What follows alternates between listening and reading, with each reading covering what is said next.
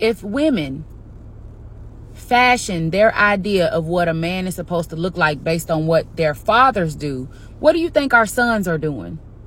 So this comment right here was spot on. While we are speaking life and encouraging and supporting our men as they actually operate in day to day life, our sons are watching that. We have to speak life into our sons as well because they're running into some of the same obstacles our men are. Now, of course, it's going to be different how you speak to your man and how you speak to your son. I hope y'all understand that.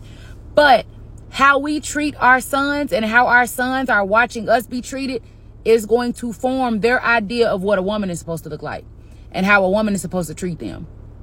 And I believe this goes hand in hand with if you are coddling your sons, you're going to raise some mama's boys that are going to expect for their women to take care of them. But if you raise some valued, self confident, independent, supported, encouraged young men, that's the type of men that they're going to grow up to be. So, the same way that we are speaking life into our men, speak life into your sons. Help your sons to understand what his role as a man is supposed to be. Yes, I know we mama bear our children and we want to protect them, but you can't coddle your sons to the point to where you enable them to be ill equipped for real real life.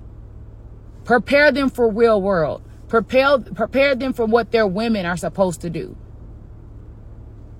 Cause when you don't speak life into your sons, they grow up believing they ain't gonna be nothing. And we don't need that.